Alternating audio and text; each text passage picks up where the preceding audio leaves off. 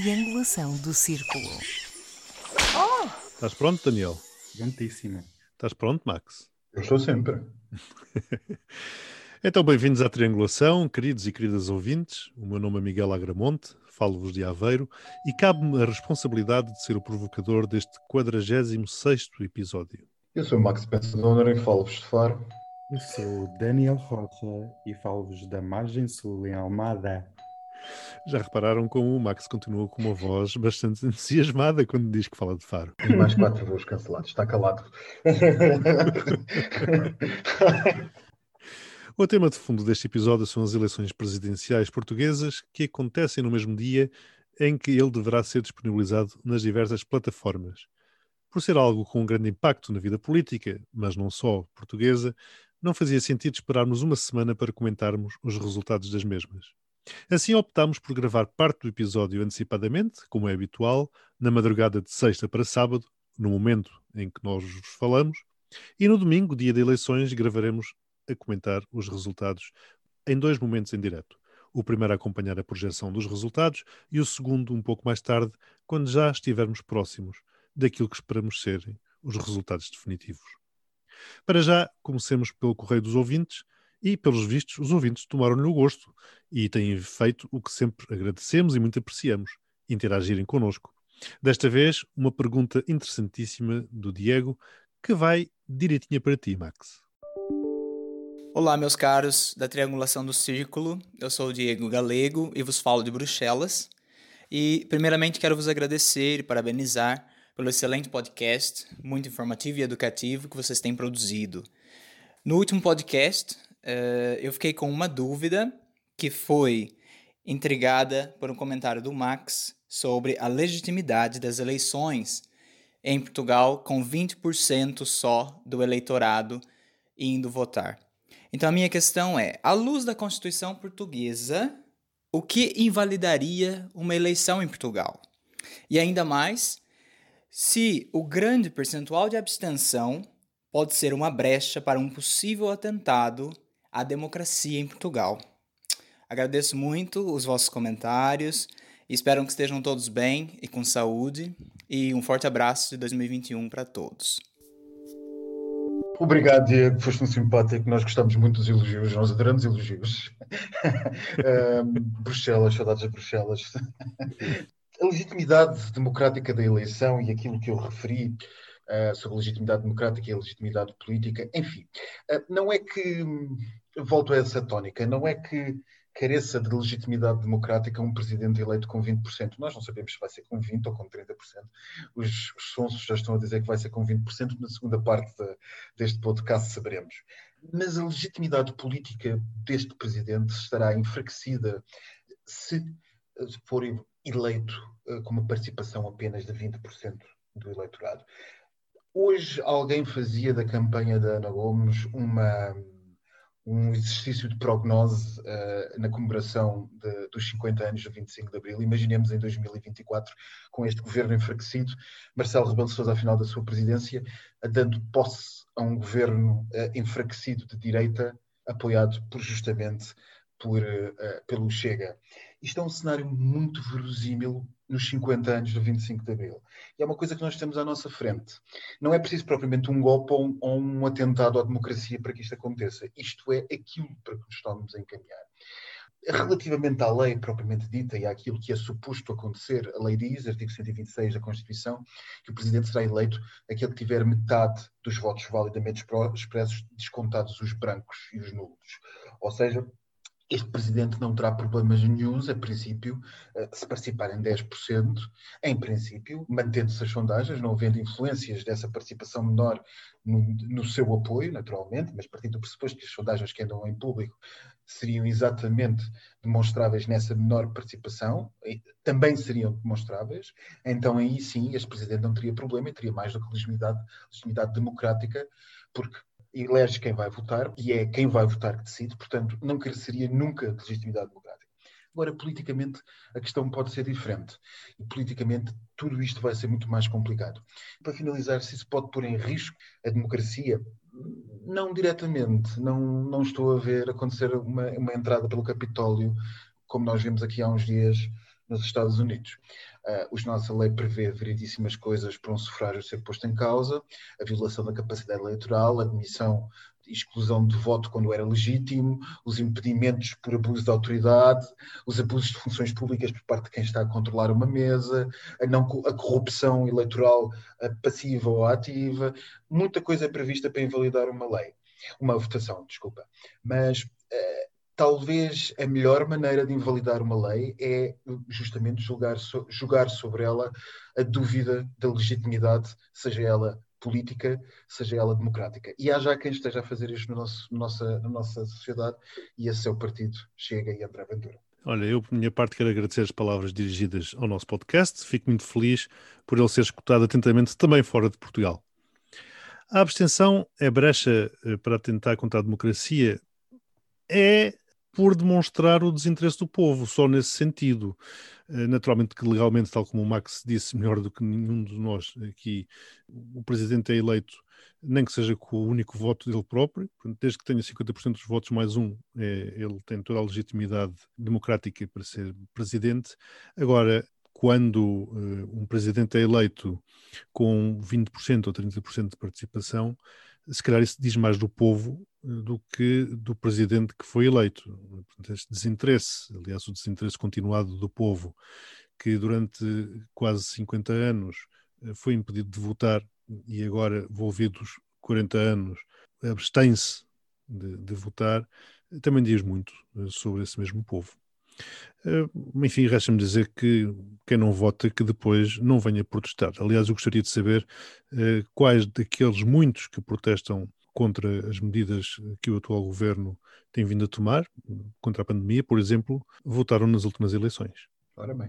Um beijinho muito grande para o nosso ouvinte, obrigado. Acrescento que concordo com os meus queridos amigos e o ponto que o Miguel agora tocou em relação àqueles que protestam e não votam é muito importante. Todos temos que votar para termos uma, uma democracia sólida e capaz de evoluir. Bom, e o áudio que vos trago desta vez são as declarações de Marcelo Rebelo de Sousa, feitas em direto a partir de Celurico de Basto, para a RTP1, na passada sexta-feira, último dia da campanha eleitoral. Eu não temo uma segunda volta. O que os portugueses quiserem, querem. A grande escolha é manter o presidente que está ou substituí-lo. Depois, uma segunda escolha é querem votar e votar não se abstendo, de tal forma que é possível resolver já, para não esperarmos mais três semanas, que são muito sensíveis em termos de gestão da crise, ou não querem? Se não querem, haverá segunda volta. Se quiserem, então vale a pena votar já no dia 24. Foi preciso a campanha chegar ao fim para vermos Marcelo a vir a palco dizer quais os motivos que, no seu entender, deverão levar os portugueses a votar nele. E repare-se na mudança radical de estilo. Deixou de ser o estilo professor, com que andou durante toda a campanha, para dramatizar no apelo ao voto. Jogou os trunfos todos, ou como se diz no Brasil, jogou pesado. Diria até que se notou ali qualquer coisa de chantagem, pelo menos no emocional. O que é que vocês acham? Eu perguntaria o que é que um certo comentador de domingo à noite, daqui a uns anos atrás, não sei se lembra, um professor, diria destes destas declarações. O que é que, que, elas, que, é que se deixaria dizer sobre, sobre isto? Esta lógica de ou eu ou o dilúvio, este apelo ao, à votação quase que desesperado de quem nem campanha fez, mas que por isso simplesmente vem-nos dizer: bom, uh, tenham medo, porque se, se eu não for eleito à primeira, isto vai atrasar-se muito mais, que é como quem diz, e basicamente vai morrer muito mais gente se não votarem em mim. Enfim, isto é lastimável. Não é nada democrático. E o professor Marcelo, quando era comentador político, arrasaria isto. Bem, em poucos dias eu vi um presidente mudar de um registro de sem interesse em fazer campanha, que nem sequer se designou a apresentar um tempo de antena, para no final da campanha agitar o medo da gestão da pandemia. Não sabia que o, que o desespero era assim tão grande, mas realmente quem tem cu tem medo e o, e o professor Marcelo está com muito medo. Meu Deus. Um pequeno. A elegância, a elegância. eu gostei muito de ver o presidente Marcelo defender o fecho das escolas e de repente o, o candidato Marcelo, na mesma semana, a visitar uma escola. Parece que o desnorte reina em todos os níveis do sistema político português. É muito triste acabar uma eleição com este episódio. Bom, a semana foi intensa, com a reta final da campanha eleitoral, como nós já falámos, para as presidenciais, ou pelo menos o que sobra dela, uma vez que parte da eleição já aconteceu há uma semana, e em plena pandemia. Pandemia no seio da qual parece não ter fim o aparecimento de novas estirpes. É inglesa, é brasileira, é sul-africana, agora é alemã. Relativamente à inglesa, acho que a União Europeia devia fazer qualquer coisa, uma vez que o Brexit já aconteceu e o Boris devia ficar com a estirpe só para eles. No que respeita ao panorama global, parece-me ser a primeira vez que os chineses têm o original de algo e o resto do mundo é que imita. A Gazeta dos Dias Úteis. Na segunda, o Conselho de Ministros reuniu-se extraordinariamente. Foi o pontapé de saída para mais uma série de medidas contra a pandemia, descontrolada em Portugal, mas também para notícias de última hora diretos e ajustamento das medidas que foram preenchendo cada um dos dias da semana que passou. Na terça, Santos Silva iniciou em Maputo, em representação da União Europeia, uma sessão de três dias de contactos políticos de alto nível com as autoridades moçambicanas, com vista ao reforço da cooperação entre Moçambique e a União Europeia, a pedido daquele país por causa da violência na província de Cabo Delgado. Quarta, assistimos ao Air Force One a descolar ao som do My Way de Frank Sinatra, levando Trump, deixando o espaço necessário para que Biden assumisse a presidência dos Estados Unidos da América. Foi o dia da tomada de posse do 46º POTUS, glorioso, onde as divas Lady Gaga e Jennifer Lopez marcaram presença. Quinta, a pandemia de SARS-CoV-2 levou o governo português a anunciar, para o dia seguinte, o fecho das escolas e o cancelamento dos voos de e para o Reino Unido. Aos poucos, o isolamento vai aumentando. Sexta, foi o último dia da campanha eleitoral para as presidenciais 2021, talvez a campanha eleitoral mais estranha que o país já viveu em fase de democracia consolidada. Seguiu-se-lhe o sábado para os eleitores refletirem.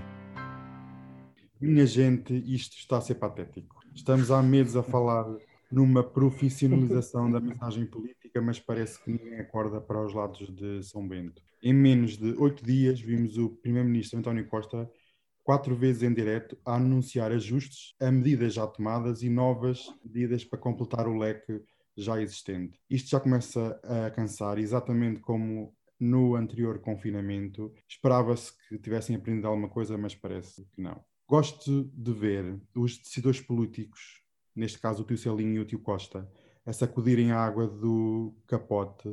Marcelo diz que o governo não antecipou a terceira vaga, o António Costa diz que se soubesse o que sabe hoje, teria restringido as medidas durante as festividades. E eu só tenho a dizer que, numa era em que reina o acesso à informação e modelos científicos, estas desculpas das figuras do Estado só pode ser atirar areia para cima das pessoas o controle da pandemia foi completamente discutido e o Marcelo e o Costa quiseram ser os pai natais da plebe e deram rada solta. Agradeço muito a estes dois personagens, a todas as pessoas que andaram por aí. Thank you next, zero pontos. Bastava eles terem ouvido a triangulação, não é verdade? Ora, nem mais. Mas por acaso. Por acaso é curioso porque finalmente começaram a divulgar indicadores com pés e cabeça, ou seja, frações em função de números de habitantes em vez dos números cegos que têm vindo a ser divulgados. E com isso nós vimos que realmente Portugal não é aquele, não tem sido aquele paraíso que tem sido vendido. De que é que interessa dizer que Portugal tem 10 mil infectados e Espanha tem 20 mil? Em termos absolutos, naturalmente que Espanha está pior do que Portugal, mas em termos relativos, nesse caso Portugal estará muito pior do que Espanha, não é? Mas isso também é uma realidade recente dos últimos sete dias. Não, não, é que eu estou a dizer, pois é. Isso, em absoluto, a nossa situação não era, não era, não era desse nível. Não, não, estou a falar em, em termos de indicadores. Os indicadores têm que ser sempre uh, contextualizados, isto é, o número não pode ser um número absoluto. Isso, isso serve de pouco dizer que há 40 mil infectados, novos infectados em Portugal, por exemplo, ou 14 mil. Tudo bem. Quer dizer, uma coisa é, é ver 14 mil novos infectados num país com 10 milhões, outra coisa é ver 14 mil num país com 40 milhões. É essa relativização que tem que ser sempre feita, não é? Por isso é que eu também sugiro que, em vez do número de infectados, lá está absoluto, se divulgue o número de infectados também dividido pelo número de testes feitos. Porque tendo essa, essa relação, nós sabemos, ok, estamos a ter mais infectados porque estamos a fazer mais testes, ou estamos a fazer menos testes e mesmo assim estão a aparecer mais infectados. Porque enquanto não houver estas relações, os números eh, absolutos de pouco servem. enfim, pelo menos já começaram a divulgá-los e já vimos que estamos em primeiro ou segundo lugar a nível mundial, na pior das, das posições, naturalmente. Ah, e já agora também uma nota para alguns partidos, isto fazendo o ponto com aquilo que o Daniel falou de Natal, da oposição que andaram a fazer campanha contra o confinamento antes do Natal e agora culpam o governo por não ter confinado, porque não, não foi só o Costa e o, e o, Marcelo. É, depois também temos aqui algumas posições de alguns partidos políticos, nomeadamente o PSD, que vai fazendo a sua oposição eh, em função da, eh, olha, do oportunismo da coisa. Temos que naturalmente reconhecer a coerência do Iniciativa Liberal e do Chega, porque esses são totalmente contra o confinamento e, portanto, são coerentes desde o princípio. Trump também o era e Bolsonaro também o é. Eu vou ser uh, mais compreensivo com o governo do que tenho sido nas últimas semanas e para destoar um pouco de, de vocês e para dar aqui algum, alguma, uh, alguma dissonância e eu não estou, uh, Max, eu não estou a ser, eu não estou a ser incompreensivo com o governo. Repara, eu estou só a dizer é como é que os números têm sido apresentados, e isso não é responsabilidade do governo, eu acho que o governo, pá, face à realidade, faz aquilo que pode e, que sabe. Eu vou, eu vou, eu vou citar, isto, isto vai ser um momento único, atenção, eu vou citar a vice-presidente da Luz Saúde, do Grupo Luz Saúde, que há uns dias era entrevistada na SIC acerca da, da colaboração dos privados com o Sistema Nacional de Saúde, era, acho que salvo era na SIC, não tenho a certeza, sobre a colaboração dos privados, das grandes empresas privadas com o Sistema Nacional de Saúde na luta contra o Covid. E perguntava uh, variedíssimas questões, em particular uh, sobre qual é que era melhor uh, na assistência que, o SNS, que os privados poderiam dar ao SNS, ela disse: Estamos a, a, viver um momento muito interessante neste país, que é aquele em que, à segunda-feira, toda a gente sabe a chave do Euro Milhões. Claro. Exatamente. E é um bocado isto que eu tive a sensação desta semana. Perdoem-me a deselegância da expressão, mas está toda a gente aos berros no país. E toda a gente fala como se soubesse, não os meus caros amigos, atenção, isto não, é, não tem nada a ver com a vossa opinião, estou a dizer em geral.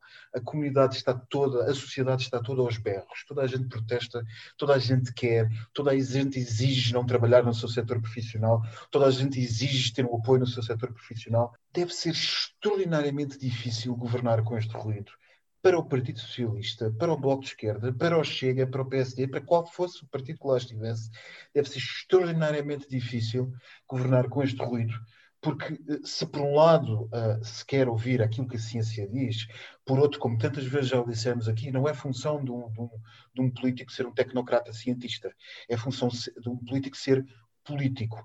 Portanto, eu não encaro tanto a existência do governo com a questão das escolas como uma teimosia tipicamente costista deste, deste governo arrogante, como circulou nas redes, que é teimoso, teimoso, teimoso, mas uh, posso estar a ser uh, inocente, mas encaro como dificilmente como uma, uma mas mais como algo de alguém de facto, como gente que de facto está preocupada com aquilo que se sabe na educação ser. Muitas comunidades deste país, muita, uma relevante parte da, da sociedade deste país que não tem o que, o que comer em casa, sobretudo nestes momentos. É preciso que nós saiamos do nosso, do nosso conforto dos gabinetes de, de opinion makers da imprensa nacional e, da, e das, dos palácios, de, como diz a, como dizes tu, Miguel, da Lisboa, e compreendamos rapidamente que no país real as coisas não estão nada fáceis. Quem trabalha nas escolas hoje em dia sabe, viu no primeiro confinamento como rapidamente se perdeu capacidade económica em muitas famílias e muitas dessas famílias ficaram sem coisas simples como comida se isto não é relevante para uma determinada parcela da sociedade, que nós encaramos sempre do confinamento como esta coisa da profissão liberal, uh, do prestador de serviços ou então do, do, do, profissional que está em casa agarrado ao computador, muita gente neste país por isso simplesmente perdeu o emprego. As associações, as ONGs, as, as, as, as autoridades públicas locais estão absolutamente desesperadas. E, portanto, eu acredito que o feedback que o governo tenha acima seja um bocado diferente da gritaria que nós ouvimos nos meios de comunicação. Porque de facto há problemas e não há uma rede de apoio às pessoas quando as escolas fecharem. Eu compreendo que a maior parte das infecções não sejam propriamente meio escolar, mas sejam potenciadas pela facilidade, da, pela abertura das escolas. Uh, percebo que os jovens uh, sentados numa sala de aula, desde que cumpram as regras que todos nós conhecemos, serão previsivelmente menos eh, perigosos para a transmissão do que seria de supor, mas o que é facto é que a sua mobilidade implica a mobilidade de 2,5 milhões de pessoas, se os dados da, da imprensa divulgados nestas semanas estiverem corretos. Eu compreendo tudo isso. Mas ao político é, o político é chamado a fazer decisões, e decisões que não são fáceis. Uh, acredito que os telefones dos nossos governantes estejam a tocar o dia todo, com variedíssimos grupos, lobbies, sensibilidades, legítimas em democracia, seguramente, mas todos eles, cada um, insisto nesta, nesta expressão deselegante, a berrar para o seu lado. E, portanto, eu tolero e compreendo a desorientação do governo nesta semana, ainda que, como tenho notado todas estas semanas, tenha havido um deteriorar da, da capacidade política de fazer passar a mensagem de, do, do governo.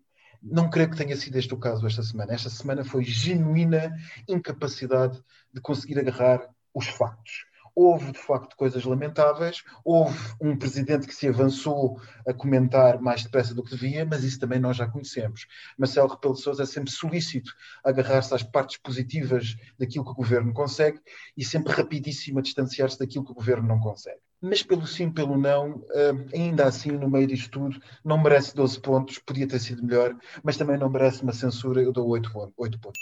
Muito bem, vamos acelerar porque estamos atrasados. Terça-feira, Santos Silva e Maputo. Que viagem tão bonita.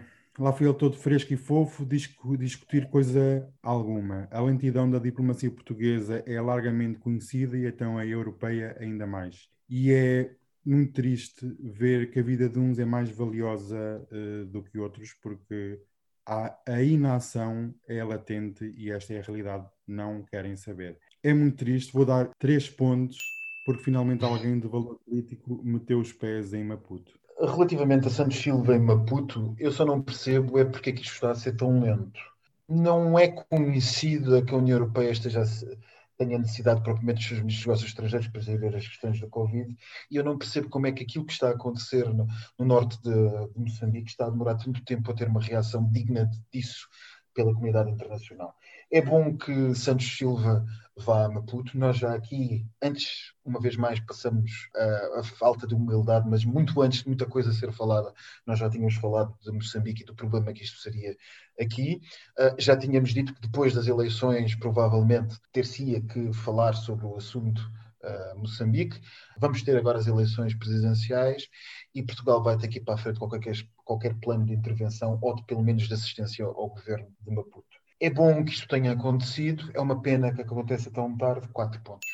Quarta-feira e a tomada de posse de Biden, claro. Como pessimista que sou, eu esperava algo pior, estava de alerta. A escuridão entra com a sua luz e eu vi essa luz quando a nossa rainha Lady Gaga apareceu. Fiquei logo muito esperançoso. A nossa bandeira do orgulho será novamente içada.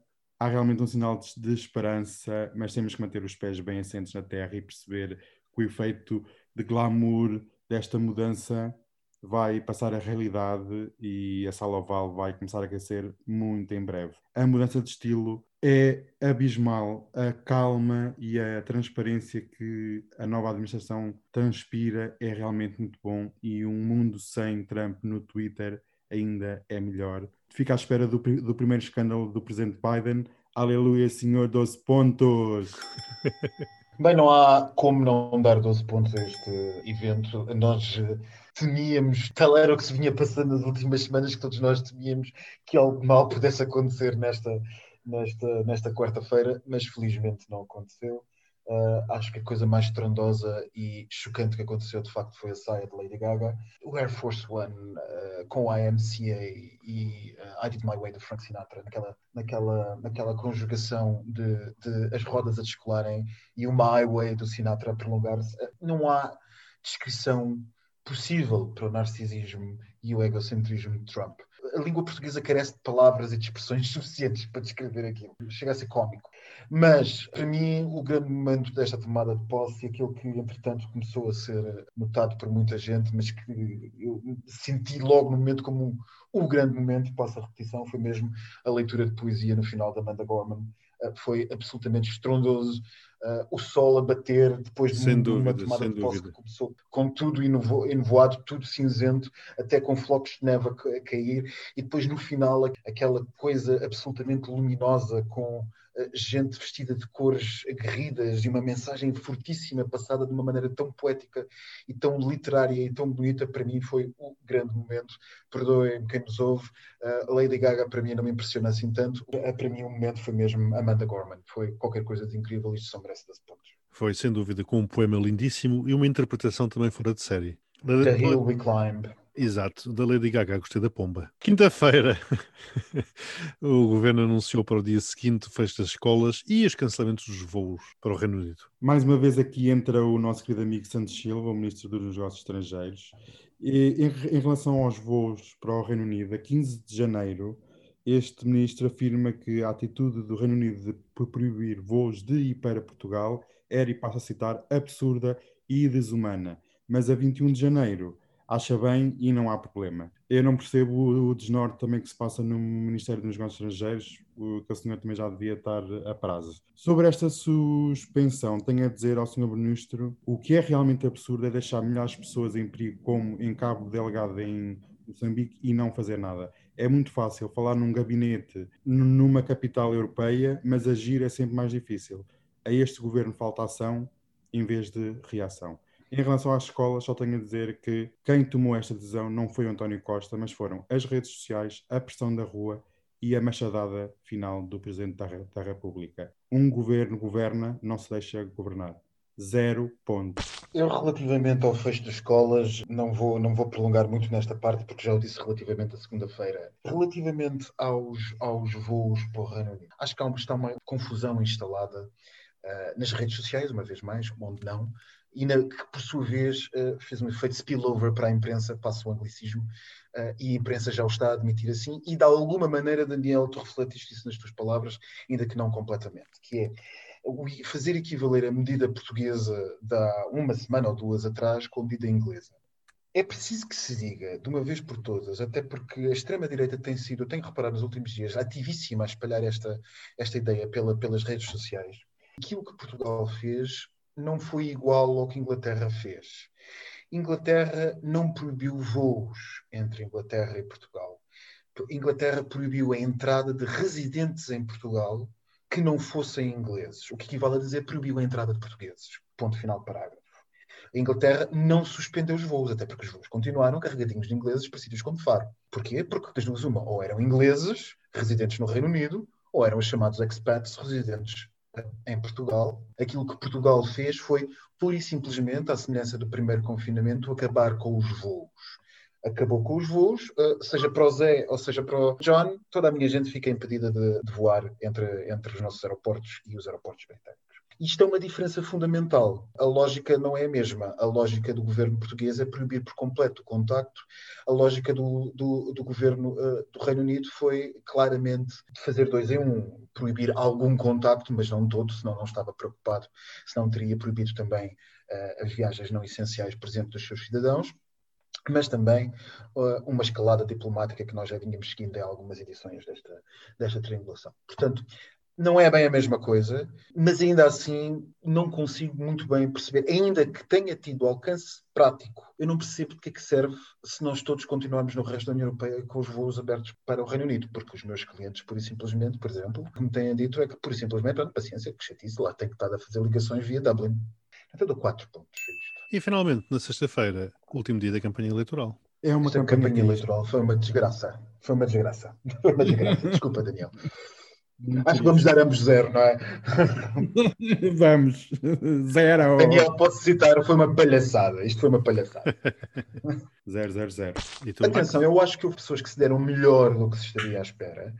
Tim de Rãs deu-se melhor do que estava à espera. O Liberal Mayan deu-se melhor do que se estava à espera. Marcelo Rebelo de Sousa deu-se muito pior do que estava à espera.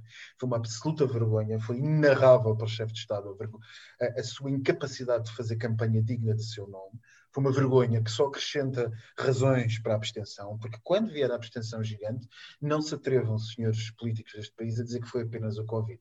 Vai ser muito simpático e muito confortável dizer que foi só o Covid, mas não foi. Nós sabemos que não foi. Uh, a campanha foi propositadamente gerida como foi. E esse, um dos principais culpados para ela ter sido gerida como foi, foi justamente Marcelo Rebelo de Sousa. Portanto, citando o Daniel, isto foi uma grandíssima palhaçada, descontado os efeitos uh, de alguns que tentaram manter alguma seriedade nestas presidenciais.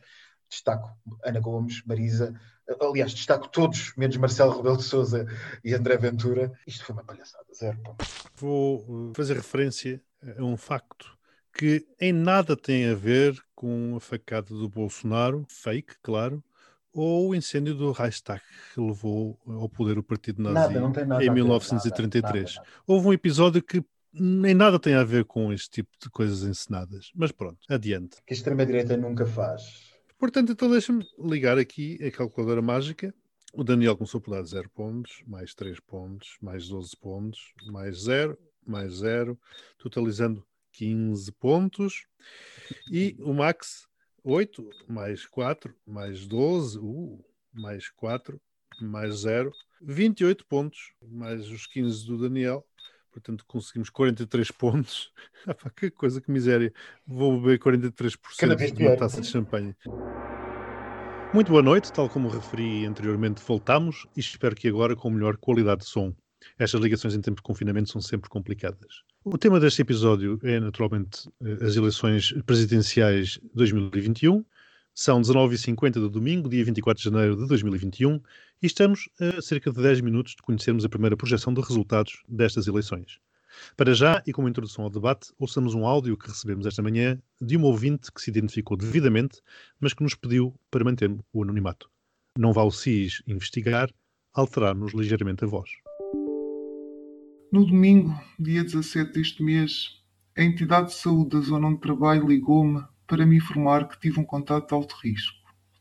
Foi-me imediatamente decretado isolamento profilático até ao dia 27 de janeiro. E qual foi o meu primeiro pensamento? Eu quero votar. E agora? Fui de imediato ao portal do eleitor, ainda era dia 17, ainda poderia conseguir, mas não. A prova de isolamento era obrigatória e eu ainda não a tinha.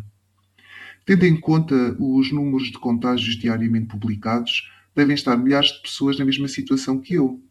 Não teria sido boa ideia adiar as eleições, o ato eleitoral, aliás, ou arranjar uma forma de agilizar este processo, nestas situações, evidentemente, com a junta de freguesia. Só sei que não posso votar e sinto-me frustrada. Relativamente a este áudio, efetivamente, num mundo perfeito, as eleições seriam adiadas. Eh, O problema é saber para quando. Eh, Por outro lado, soluções como o voto eletrónico ou por correspondência, que muito têm sido defendidas por várias pessoas, eh, não deviam deixar ninguém confortável. Nem é pela questão da tecnologia, a minha opinião é que é por não se conseguir garantir que o eleitor que está a exercer livremente o seu direito de voto, ou seja, que no momento de escolher o candidato, ele ou ela não tem ninguém ao lado a ver e, eventualmente, a obrigá-lo a votar de uma determinada forma. Por fim, naturalmente que a abstenção vai ser um tema forte destas eleições, já temos as primeiras projeções, já ouvimos os comentários do Max eh, ao correio dos ouvintes eh, anterior, no que respeita à legalidade dos resultados, mas, eh, quer queiramos, quer não, muita gente deverá ter deixado de votar por medo ou receio da Covid ou por estar em isolamento profilático, tal como esta pessoa que nos enviou o áudio. É claro que quem não vai deixar ou quem não terá deixado de votar serão os eleitores do Chega, estejam ou não infectados, conscientes ou não desse facto. Max, queres comentar? Eu, a primeira coisa, a primeira grande, grande comentário que, que eu acho que deve ser feito àquilo que esta ouvinte anónima nos diz é que, eh, em comentário ao áudio inicial sobre se haveria alguma maneira de dar a volta ao sistema eleitoral português, disse que, enfim, haveria aquelas maneiras que a lei prevê, mas que eh, basicamente dá a entender que com alguma dificuldade haveria outra. Mas acabamos de perceber que há um sistema de supressão de voto em curso no país, não há como não chamá-lo um sistema de supressão de voto. E, atenção, ele não foi criado por má vontade, mas talvez por, por aquela típica coisa portuguesa de não pensarmos nas coisas antes delas acontecerem. Isto que está a acontecer é de facto muito perigoso. A ser, a ser verdade aquilo que alguma imprensa diz, de cerca de 75 mil a 100 mil pessoas terem ficado sem poder votar. Um, enfim, uh, quem, quem seguir as suas redes sociais, eu pelo menos nas minhas, tinha muita gente a dizer que estava confinada sem poder ir votar e que não, não compreendia como é que isso era possível. Eu também não compreendo como é que isso é possível, porque as pessoas não têm os seus direitos constitucionais uh, limitados. Portanto, devia uh, ter sido pensada uma maneira de dar a volta a este problema, nem que fosse prolongar as eleições ou admitir que os votos, os votos recebidos por pudessem ser recebidos por correspondência depois da data de encerramento do ato, qualquer coisa destas. Agora não, não podemos é ficar com a sensação de que 100 mil pessoas queriam votar e não podiam e não podiam e não puderam votar, sendo que o seu direito a votar não estava limitado. É estranho, uh, é uma, um novo nível na nossa democracia e se calhar uh, não estávamos a pensar que este problema pudesse aparecer. Está na altura de pensarmos em soluções. Realmente, como o Max está a dizer, é tempo de pensar nesta situação e também na questão dos residentes portugueses a viver no estrangeiro, porque há relatos em vários países, incluído no Reino Unido, em que as pessoas têm que se deslocar várias largas de dezenas de quilómetros, chegando algumas às centenas de quilómetros para poder votar e estando o Reino Unido no, no estado que está com a saúde pública, não é possível votar. Por isso, essa supressão de votos é dupla, porque incide sobre residentes no estrangeiro e residentes nacionais deve haver um amplo debate na sociedade portuguesa sobre os novos métodos de, de voto, porque vivemos no século XXI com alguns métodos dos, dos, anos 70 do século passado. E relativamente à abstenção, o que é que vos cumpre dizer? Relativamente à abstenção, a abstenção, as projeções que nós temos à nossa frente esta noite andam entre os 50% e os 60%. Portanto, a mais baixa é a da Católica para a RTP, de 50% a 55%. Eh, depois elas vão variando entre si e as mais altas acabam por ser uh, a do Isqueté para a SIC, que acaba por atingir 5, uh, 60%. Mas, enfim, aquilo parece que nós ficaremos alguns entre esse setor dos 50% a 60%, que é muito mais abaixo do que estávamos à espera. nós, que até somos os pessimistas de serviço. Eu estou em crer que, eh, que aconteceu aqui uma coisa que, como estava a dizer-vos em, em, off antes de começarmos a gravação, eh, que aconteceu aqui uma coisa que é eh, típica dos outros, ehm, dos outros países da Europa nas suas eleições. Quando nós temos tido, à medida que vamos tendo nos últimos anos abstenções históricas, muita gente tem apontado para algo que pouca gente repara, que é que se de facto nós votamos cada vez menos em Portugal, lá fora isso não acontece e às vezes não é necessariamente por uh, nós sermos atrasados uh, em termos civilizacionais e os outros não. Não, é porque as nossas eleições não eram uh, tão polarizadas ou tão tão dadas a, a, ao extremismo como, como, como as de outros países, nossos colegas, por exemplo, da União Europeia, têm sido. Quer dizer, votar na, na Alemanha ou votar em França, quando se tem a AFD ou a Frente Nacional, ou aqui mesmo em lado em Espanha, em Espanha com o Vox, movimenta sempre os extremistas que de um lado apoiam uh, essas soluções eh, de extrema-direita e aqueles que dos outros lados da matriz política estão contra. Portanto, há um fator de mobilização de voto que é absolutamente uh, intorneável e inultrapassável e ele está porventura a acontecer pela primeira vez nas eleições portuguesas. E isso ainda é mais espantoso se pensarmos que para os cadernos eleitorais entram agora automaticamente muito mais eleitores por causa do, da entrada automática por quem tem a nacionalidade portuguesa e cartão de cidadão e depois ainda pelo facto de haver a pandemia. O que quer dizer que, fazendo o raciocínio ao contrário, não fosse a pandemia e provavelmente nós teríamos uma participação recorde nestas eleições. O que quer dizer, insisto, que há uma mobilização de voto a acontecer, muito provavelmente porque está no, no boletim de voto um senhor chamado André Ventura. Para o bem e para o mal, tudo mudou esta noite, outra vez, mudou nas últimas legislativas. A política portuguesa vai ser diferente depois de hoje. Acredito que nos últimos dias de campanha tenha havido, por parte das campanhas e da comunicação social, um maior medo em relação à abstenção catastrófica que eles estavam a anunciar e que isso tenha levado realmente a população a sair à rua.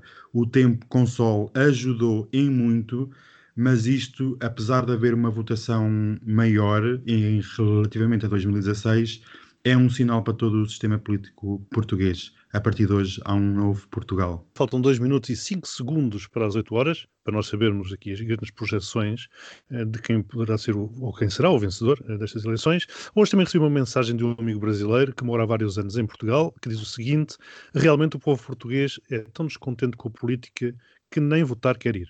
Que triste, viu? Às vezes até acho que a obrigatoriedade do voto, como no Brasil, é boa. Max, 30 segundos. Obrigatoriedade de voto. Obrigatoriedade, uh, tenho pensado muito disso. Não sei se a obrigatoriedade seria um bom caminho, mas talvez uma coisa que ainda apelaria mais aos portugueses, que era benefícios caso se votasse. Ou seja, uh, prejudicar por não votares talvez não seja possível, mas beneficiar por votares talvez seja possível. E se calhar é a altura de começarmos a pensar nisso. Um bocado como fizemos com a e-fatura, quem for votar conseguia ter uma espécie de, de privilégio. A sério, pensem nisso, é era capaz de funcionar melhor do que vocês pensam. Gosto dessa ideia. Olha que eu vou meditar sobre o assunto e acho que vou também ser assinante. E tu, Daniel, agora que falta um minuto precisamente. Eu concordo com aquilo que o Max disse. O voto deveria haver algum incentivo. Talvez as pessoas pudessem estar mais presentes em todo o processo eleitoral. É preciso trazer as pessoas de volta para o processo democrático para este país evoluir. Muito bem, faltam 40 segundos para nós sabermos quem é que é o próximo presidente, o vigésimo presidente da República. Ai, eu estou surpreendida, não sei quem vai Ai, ser. mas até estou com calor. Não, isto parece, isto parece o Réveillon. Parece, estamos à espera. 10, 9. Agora deixa cá ver, faltam 10 segundos e aparece ali o frente a frente. Tenho que ligar aqui o meu, o meu relógio. Mas será? Vamos fazer a 5 aposta. segundos. 4, 3, 2, 1 e a projeção, pelo menos aqui na TV 24, é que ganha Marcelo com 60, entre 64 e 58. A Ana Gomes fica em segundo lugar com 16,2 a 12,2 e o Ventura em terceiro com 13,9 a 9,9. Max. E não há mais projeções? Já não, já, portanto, nenhum dos intervalos. O intervalo superior de Ventura é 13,9 e o inferior de Ana Gomes é 12,2. Eh, Portanto, há aqui um, pode chegar aos 62, sim. eh, eu estou na TVI, eh, pronto, isto- cada um está em seu lado, não é? Exato, cada um dá o seu. Quais são as outras projeções?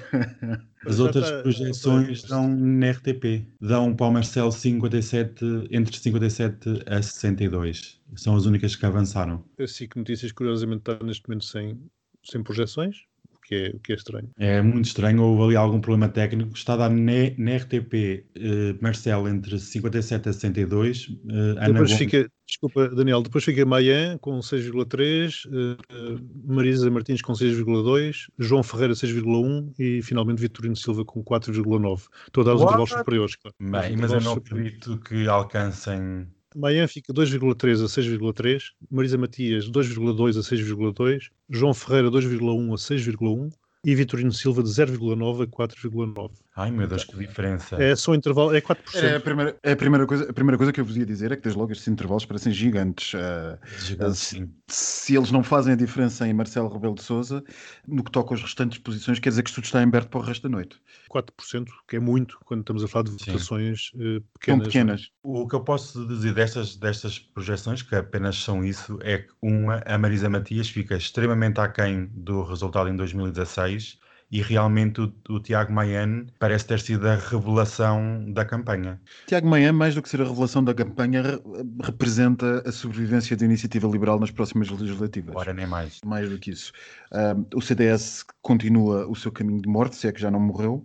E Marcelo Rebelo Souza está um bocadinho underperformer, mas isto também se estaria à espera. Também seria à espera com a fuga de, de votos à sua direita.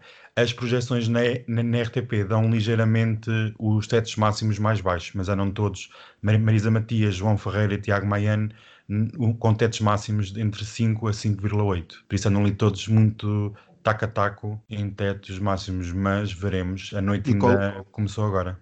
E qual é o teto máximo que é dado para Ana Gomes na, na RTP? Tu que estás a ver? 16. E da TVI 16,2 também. É, Pronto, eh, ela n- não acredita que a, que a candidata Ana Gomes consiga ultrapassar muito mais do que os. E a SIC, o que é que diz? Assim que não diz nada, curiosamente. Não diz nada, a SIC está em silêncio absoluto. Não, Está olha, a SIC acabou de dar para Ana Gomes um intervalo entre os 13,1 e os Está a dar 17,1. agora.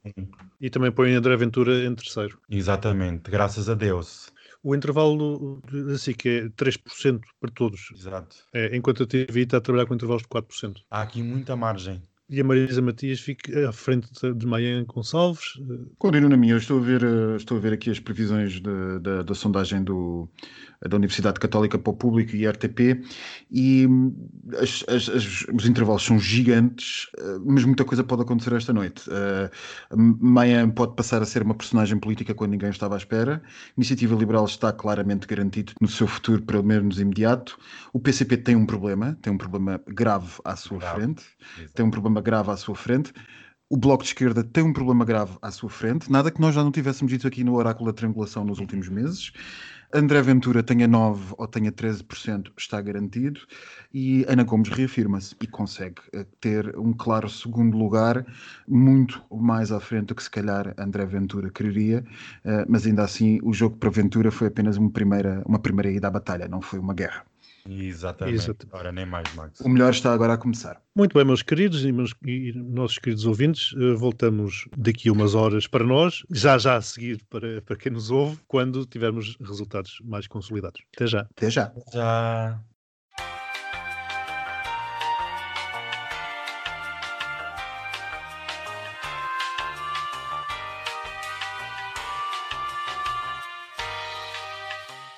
Ora, aqui estamos de volta, demos um salto temporal de mais de 3 horas, são agora 23h58. Acompanhámos atentamente os enrolados acontecimentos e, por momentos, pareceu-nos estarmos, na realidade, Trump-Brexit.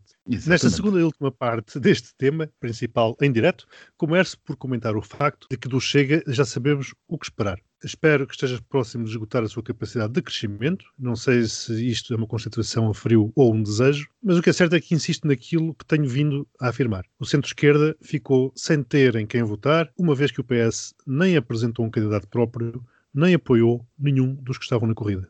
Assim, é certo que, por um lado, não se podem transpor estes resultados para as legislativas, porque diria que a maioria dos votos dos eleitores do PS se distribuíram por Marcelo, Ana Gomes e abstenção, cada um com a sua justificação, claro está. Uma nota para que o que o Chicão veio dizer, colocando o CDS como o grande responsável pela vitória de Marcelo, diria que para essa vitória contou mais o PS do que o CDS. Ana Gomes viu-se espartilhada entre Marcelo e o PCP, e isso, na minha opinião, explica o esvaziamento dos seus votos nos distritos tradicionalmente comunistas, pondo o Trampinha em segundo lugar nesses mesmos distritos. Mas o mapa é claro. Ficámos com um Portugal fascista e um Portugal não fascista. E sobrepondo os mapas, vemos como há quase uma sobreposição onde os distritos onde o índice de desenvolvimento social é mais elevado e aqueles que colocaram o fascista em segundo lugar. O fascismo combate-se com o desenvolvimento social do povo, mas é complicado quando vemos que a imigração é hoje daqueles mais qualificados. Imigrantes, votem, por favor. Finalmente, uma nota para o facto de termos visto alguns amigos a comentarem nas redes sociais que, pela primeira vez, tinham visto ciganos nas filas para votar. Trampinha cumpre, pela primeira vez, uma promessa e demite-se, mas para ganhar palco e vencer o partido, tipo grande líder da Coreia do Norte. Mais uma noite eleitoral. Isto realmente existe uma reconfiguração do sistema político português e ficou aqui óbvio que ela existe. Realmente, Miguel, como falavas, o CDS veio festejar, mas não tem nada a festejar, porque nesta nova reconfiguração o CDS não faz parte, por isso é preciso ter muito medo. Relativamente ao nosso querido Rui Rio, eu fiquei perplexo quando vi as declarações. Um líder de um partido que quer ser primeiro-ministro fiquei chocadíssimo e parece que, mais uma vez, um político de vão de escada. Não, Mal- Daniel, desculpa, ele, ele conseguiu falar do Trampinha, já deu a mão. No, no Num discurso discurso de- de vitória, fala Exato. sobre um adversário político. Exato. Um erro crasso em qualquer manual de iniciantes à política. Por isso é que eu digo que ele é um político de vão de escada, porque, sinceramente, não tem pujança nem tem intelecto para levar este país à frente. Eu fiquei muito iludido com o resu- resultado à esquerda. Realmente, o, o PCP tem um grave problema a sul. O Bloco, outro grave problema tem. E estes dois candidatos que poderiam ser uns líderes, uns futuros líderes fortes dos seus partidos, vêm-se diminuídos perante outras forças eleitorais. O Marcelo é obviamente o vencedor, entrou em todos os eleitorados, mas dois grandes vencedores, que eu acredito que sejam, que é o António Costa, porque mantém o status quo e tem o seu amigo Marcelo ao lado, e o Ventura, que vai cavalgar com esta vitória até sabe-se lá onde. Eu estou surpreendido com algumas questões. Bem, eu não estou eh, totalmente surpreendido com tudo, ainda que tenha alguns pontos que tenha que notar esta noite. Em primeiro plano, eh, Rui Rio foi de facto eh, lastimável, mas isso já não há muito a dizer. Andamos todos, quase todos aqueles que analisam, quer de forma amadora, quer de forma profissional, a política nacional, têm visto que Rui Rio se tem tornado. E a coisa vai de mal a pior. O discurso do líder do PSD foi absolutamente ridículo. Foi um discurso a falar apenas e só de Ventura. Não se percebe um partido de governo, um partido de Estado, um partido de tanto que, que já foi neste país, um partido de Cavaco Silva, o partido de, de Passos Coelho, toda esta perdido Sá Carneiro, Sá Carneiro, um partido de tantos nomes que concordes ou não, de tanto estadista deste país a falar de Ventura, como o Rui Rio falou. E basicamente, vejamos o que ele disse. Vejam só, o Ventura conseguiu, o Chega conseguiu derrotar, a esquerda perdeu, porque até Ventura conseguiu ficar em número 2 no Alentejo. Ou seja, Rui Rio diz que o Chega conseguiu, em escassos 12 meses de existência, ou sei lá quanto é que o Chega tem, conseguir aquilo que o PSD nunca conseguiu. Se isto não é de derrotismo atroz, ou não sei o que é que é, Rui Rio e o PSD têm um problema enorme à sua frente. E o que esta noite nos mostra é que, como nós dissemos aqui, aqui algumas edições atrás, o perigo já não é só para o CDS, o perigo é também para o PSD. E o PSD corre o sério risco de deixar de ser um grande partido para ser um partido médio. E vamos lá ver até que ponto é que vai a desconstrução da direita, porque o que se passou esta noite, se foi um terremoto à esquerda, foi um tsunami gigante à direita. O CDS foi do domínio do risível, absolutamente do domínio do risível. O Chicão uh, está uh, em final de carreira, com ele todo o PS, todo o CDS. António Costa uh, sai vencedor como politiqueiro e derrotado como estadista. Não sei se percebem o que eu quero dizer com isto. Exatamente. Sim, vencedor como politiqueiro, vencedor por politiqueiro, porque a sua estratégia desde o início pegou e pegou bem. Está assegurada a convivência com um presidente que lhe vai ser favorável, está assegurada a, galvanização do seu voto à esquerda, porque à medida que a extrema-direita sobe, seguramente que o Partido Socialista vai engrossar as suas fileiras pelo lado da esquerda e com a destruição do PSD, entre a sua deriva que necessariamente há de ser feita entre, entre lutar com o Chega ou tentar ter um discurso mais, à direita, mais, mais ao centro, aliás, o PS vai galvanizar o eleitorado ao centro. Portanto, o grande vencedor politiqueiro da noite é António Costa. Como estadista, falhou.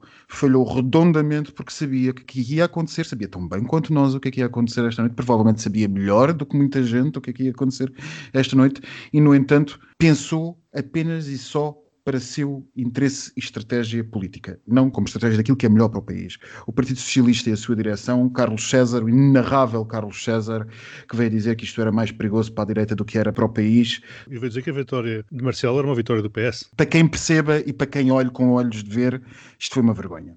Marcelo Rebelo de Souza igual a si mesmo. Uh, para a história ficam as voltas na cidade universitária, os sinais, de, os piscas, os sinais de trânsito dados na cidade universitária. Uma imprensa absolutamente ridícula que preferiu dar prioridade a filmar Marcelo Rebelo de Souza a fazer voltinhas uh, à volta da, da, reitoria da cidade universitária, em vez de prestar atenção uh, aos discursos dos, dos, que já falavam. Já agora, Max, se me permites, a, a cobertura da SIC foi vergonhosa. vergonhosa. A cobertura da SIC que foi vergonhosa. José Rodrigues dos Santos dizia na RTP que Marcelo Rebelo de Sousa ainda não tinha estacionado porque não arranjava lugar para estacionar. Ao ponto a que se vai o ridículo desta coisa. Quando era óbvio, óbvio e patente que Marcelo Rebelo de Sousa estava a fazer tempo para pura e simplesmente cobrir a outra vergonha da noite que foi Ana Gomes falar primeiro do que André Exatamente. E enquanto, exatamente. Aqueles dois, e enquanto aqueles dois andaram a definhar para ver quem é que falava primeiro, Ana Gomes teve, a candidatura de Ana Gomes esteve muitíssimo mal. Nunca deveria ter admitido que André Ventura Sem falasse depois, uh, depois deles. É um forte sinal de quem é que de facto ganhou estas eleições esta noite. Enquanto isso, Marcelo andou qual imagem do país às voltinhas, fazer literalmente tempo para ter o seu momento apoteótico de chegada, onde depois acontece aquele flop de ser encarado por um membro cigano, pelo que eu percebi, que lhe disse sim, sim, que lhe exigiu que Ventura se demitisse, o que mostra, como tu muito bem notaste, Miguel, que a comunidade cigana está a dar exemplos daquilo que muita gente neste país devia aprender, o que é mobilização contra o fascismo. Nomeadamente muitos homossexuais. Nomeadamente muitos homossexuais, sem sombra de dúvidas, é, para depois haver este ato falhado, porque estavam lá os membros da Associação Académica a tirar a temperatura a todos os que entravam. Portanto, Marcelo Rebelo de Sousa entrou sozinho. Eu só quero deixar mais este apontamento. O surgimento da extrema-direita a sul não deve impressionar. Primeiro o Alentejo. Já em 2019, nas eleições legislativas, não neste podcast, porque enfim, este podcast infelizmente ainda não existia, já eu tinha dito que a transferência de votos presente e futura tinha e ir-se a operar essencialmente do PCP mas não apenas do PCP, para o Chega. E digo não apenas no PCP, porque se olharmos para algumas coisas, e aqui eh, discordo ligeiramente de ti, Miguel, se olharmos para algumas eleições, alguns conselhos e algumas áreas, círculos eleitorais, como por exemplo Setúbal, vemos que o PCP até conseguiu manter algum eleitorado, mas a transferência foi, curiosamente, do lado do Bloco de Esquerda. O que é que nós podemos concluir daqui? Nós podemos concluir que há uma esquerda, uma parte da sociedade conservadora, de um conservadorismo à esquerda, provavelmente um voto masculino, provavelmente um voto com menor níveis académicos, que se transferiu diretamente dos setores mais tradicionais da esquerda para esta direita mais extremista. E foi aquilo que aconteceu, por exemplo, na minha freguesia, que é uma freguesia que tem 70% de população estrangeira, 30% de população portuguesa, mas esses apenas 30% dessa população, naturalmente por ser a portuguesa, é que vota e sempre votou PCP. Sempre foi uma freguesia comunista e o candidato do PCP teve 9%. O senhor eh, dono da Coelha Acácia ficou em segundo lugar no Algarve, que também é uma das coisas que está a espantar muita gente pelas redes sociais, não é assim tão espantoso se pensarmos que este é o val do ave desta crise. Na cidade de Faro, onde ainda há pouco tempo não havia trabalhadores e tínhamos que os importar de Sevilha, pedindo às autoridades andaluzas que nos ajudassem a arranjar trabalhadores, neste momento o desemprego ultrapassa 20%, e em alguns conselhos e freguesias da outra região ultrapassa os 40%. Estava-se à espera do quê? E finalmente, para encerrar este episódio diferente dos anteriores, cumpre-me informar que se segue o último episódio, a última edição, a derradeira edição da Real Passadeira Maricón. Real Passadeira Maricón. É verdade, amigos. É o último. Amigas. Ah, é o último episódio. Já não dava mais. É com muita tristeza. Eu não sei como é que vou aguentar mas escândalos não vão faltar, isso não. Haverá, haverá sempre alguma coisa para comentar. Teremos novidades frescas para a semana. Para a última passadeira. Sabes o que é isto, Miguel? É que ele já não consegue arranjar os nomes em português. Eu vou sentir saudades do Haroldo. Mas olha que esta semana não temos escândalos do Haroldo. Eles existem, mas são tão poucachinhos que não valem a pena. E então, esta semana, ficámos a saber através do Daily Mail, que é uma fonte super fidedigna, que afirma que o André o filho da Rainha Isabel II, terá incentivado utilizadores do Twitter próximos de si a atacar e tentar descredibilizar uma das vítimas de abuso sexual como nós que envolve o príncipe André. Como vocês sabem, este senhor príncipe está envolvido num escândalo mundial de sexo e abuso sexual. Estes utilizadores terão sido contratados, vejam lá que isto levou contrato assinado, através da assistente da ex-mulher do príncipe, a Sarah Ferguson. Até foi proposto à ex-mulher do príncipe André criar uma conta no Twitter para espiar as outras vítimas do caso do Jeffrey Epstein. Eu tenho a dizer que isto é muito reles, é asqueroso e o príncipe Andé envolver-se com pessoas da pior espécie e deverá sofrer as consequências por todo o mal causado. Espero que vá preso, porque se não for, é tudo uma grande palhaçada e uma grande pantochada.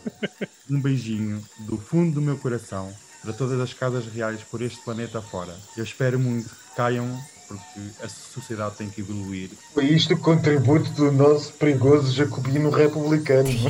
beijinhos, beijinhos. E beijinhos. Please welcome Jennifer Lopez to perform This Land Is Your Land and America the Beautiful, accompanied by members of the President's Own United States Marine Band.